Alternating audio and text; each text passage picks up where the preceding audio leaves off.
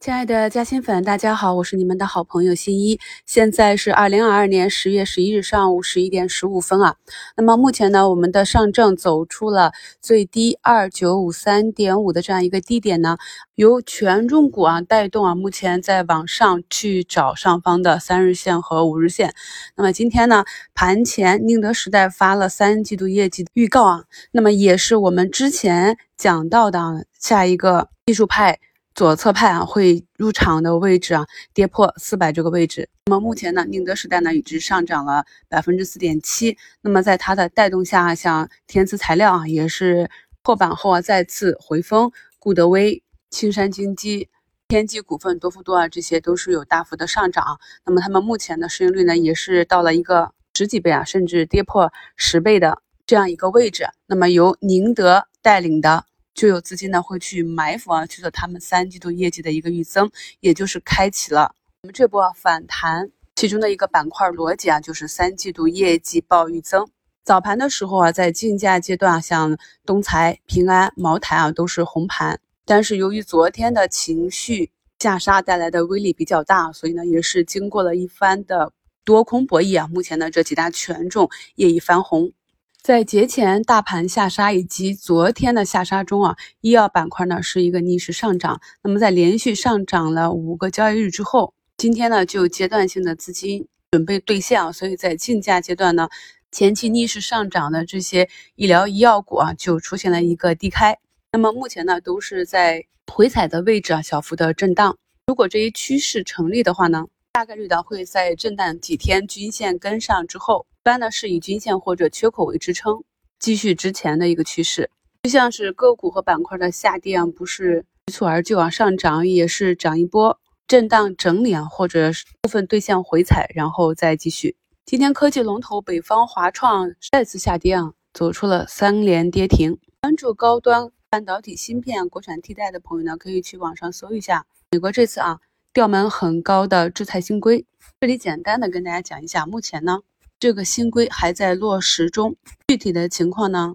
需要持续的跟踪。新规呢把二十八家在华企业升级为华为一样的限制。那么如果想要将产品提供给中国呢，需要申请许可证啊。那么这个许可证的通过率呢，按照以往的经验是百分之八到十，需要证明产品的用途合规。主要是限制高性能成品芯片的出口。我们中国大陆的设计公司还是比较领先，但是高性能芯片的流片呢就要受到一定的限制。这个呢，重点是利空 AI 的流片，而对 Chiplet 技术以及国产化晶圆工艺升级，未来看呢是利好。那么目前呢，对智能汽车芯片设计这个方向暂时没有过大的影响。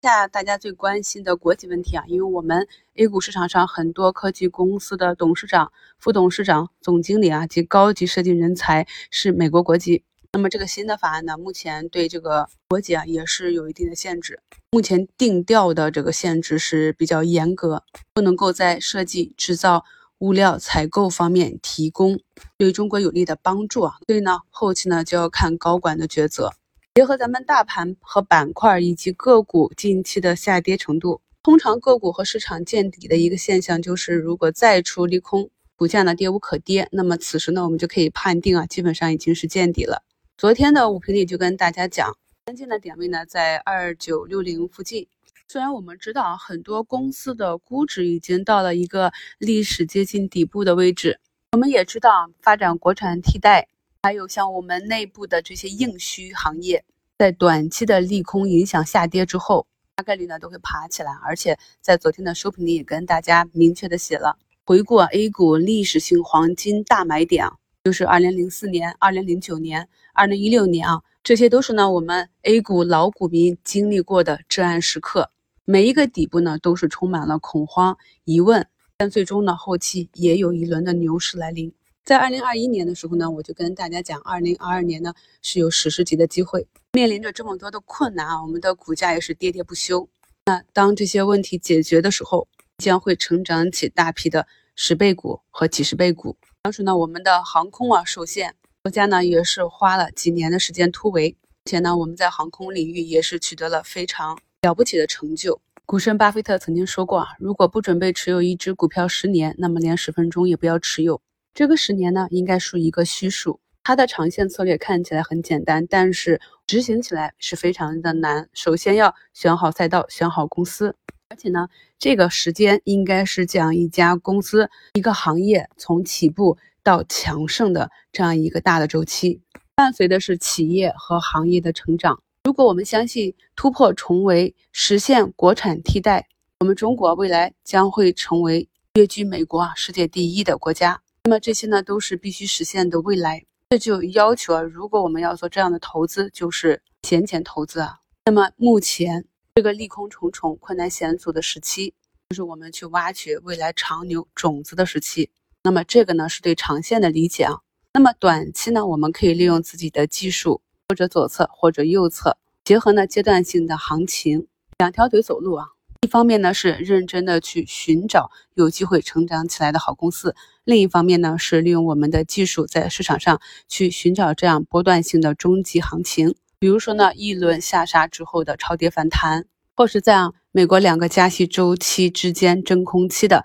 我们的三季度预增，这些呢主要跟随趋势，利用我们学过的技术。对市场做一个跟随即可啊，一定要每天认真听新一给大家更新的三更，因为呢市场在不断的变化，我们之前的预判呢可能由于市场风格或者某些突发事件的事件发生了短期的变化，需要进行不断的修正。我自己呢通常会把短线和中线以及长线区分开，长线呢是慢慢的去收集看好的底部筹码，抗波动能力非常的强。中期和短期呢是严格设置止盈和止损，获取了超额利润啊，就按照计划继续逐步的啊，慢慢的投入到长线的持仓中。最后补充一下国籍问题啊，目前呢新的法案是规定美国人不能参与三类先进芯片以及相关半导体设备的事宜，而传统的芯片呢还是可以参与的。那这个新的法案呢，主要从高性能计算芯片 IC 制造，就是高端芯片的流片。制造一些先进制程的半导体设备以及人才这四个方向